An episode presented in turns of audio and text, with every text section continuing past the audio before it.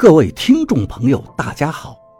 您现在收听的是长篇悬疑小说《夷陵轶事》，作者蛇从阁，演播老刘。第一百五十二章，几个年轻人开始挖土，王八在一旁找了几块大石头，支了个土灶。老钟拿了个铁锅放上去，王八指使人找了些枯枝树叶，塞到锅底点燃了，然后把随身带的一壶粘稠的液体倒进去。我闻到了浓烈的桐油的味道。老钟拎了一只公鸡过来，看来这些道具都是王八已经跟他交代好的。王八拿起一把锋利的菜刀，向公鸡挥去。公鸡的头掉了下来，可下面的事情，我和旁边帮忙挖坟的小伙子们一样，都目瞪口呆了。那掉了头的公鸡竟然跟没事一样，还踱着步子，一步一步地走着。王八看着没了头的公鸡，点头说道：“嗯，这个鸡找得好。”然后。他把公鸡的脑袋扔进满是桐油的锅里。王八走到没头的公鸡面前，那只公鸡好像知道有人来到他身边了，竟然开始飞快地跑起来，两个翅膀扑扇地跳动着。那些挖坟的人都过来看稀奇，嘴里都是啧啧有声。王八对着公鸡啐了一口，公鸡被斩断的脖子里这才喷出鲜血。那鲜血冲了又一尺多高，公鸡直挺挺地躺在了地上。王八把公鸡提起来，等着挖坟的人继续挖土。王八的作为把所有的人都镇住了，包括我。那些年轻人不等王八吩咐，都拼命地挖起土来。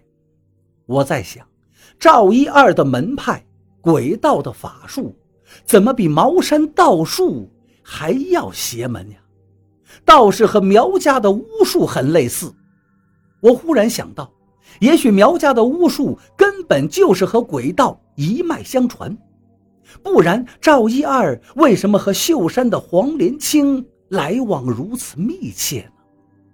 众人把坟墓挖成了一个大坑，里面的棺材露出来了。王八跳下去。用手中公鸡脖子上的鲜血往棺材盖板的接损处仔细地涂抹着，抹得很慢，一点儿都不遗漏。他又从怀里掏出几根长长的钉子，那钉子锈迹斑斑，应该不是第一次用了。王八把钉子交给旁人，示意他们在棺材的四个角上钉下去。一个小伙子听从吩咐，开始梆梆梆地钉起来。可是定的时候，开始我还听见是梆梆的声音，越往后声音就越发的不对劲儿了。我听到了咚咚的声音，那声音并不是跟着小伙子钉钉子的节奏发出的。小伙子停下了，他也听到了声音的古怪。这时候，所有人都往后退了几步，因为那个咚咚的声音。并没有停止，而是继续在传出来。那咚咚的声音就来自于棺材的内部，仿佛是有东西在里面挣扎踢动，而且越来越急切。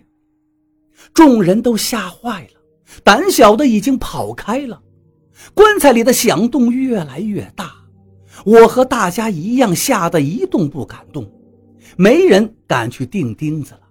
老钟走上前去，拿起锤子，王八连忙制止：“你不能动手。”老钟不敢动了，没有别的人敢帮忙了。王八向我看了过来，我指了指自己的鼻子，又是我。我只好跳进了坟坑里，拿起沉甸甸的锤子，向棺材的一个角上钉下去。一锤定下，我仿佛看见。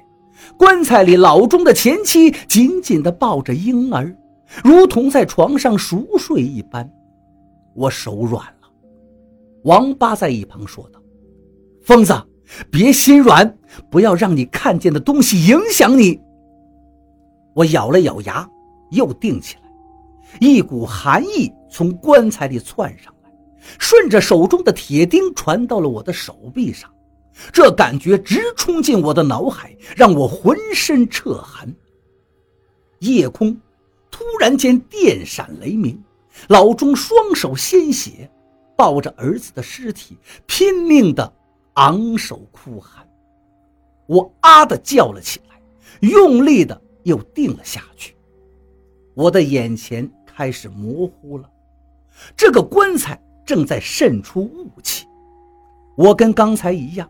以为是我的错觉，可是旁边的众人开始慌乱。棺材冒气儿了，是鬼要出来了吗？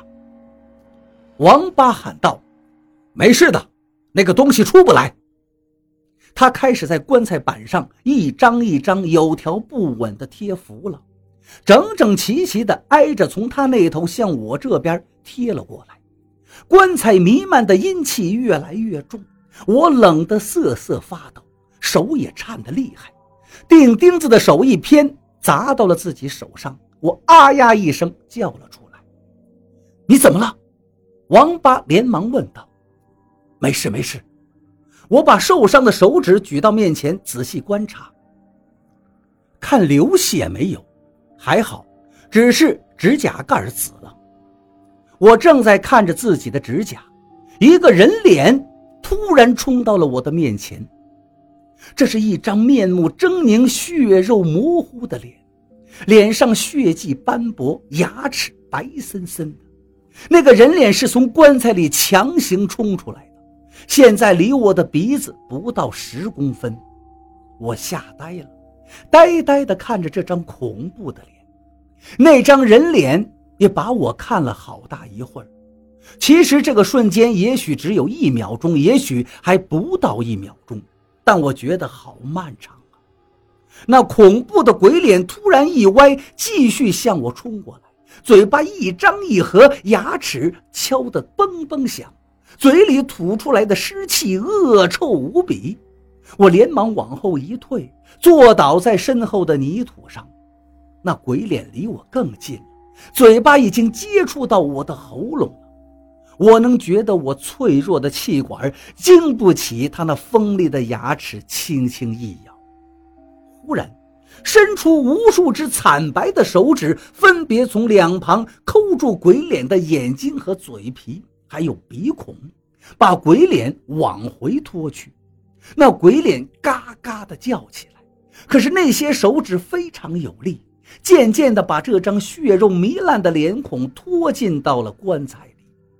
我这才看见，那些手指的根部，就是王八贴的那些符。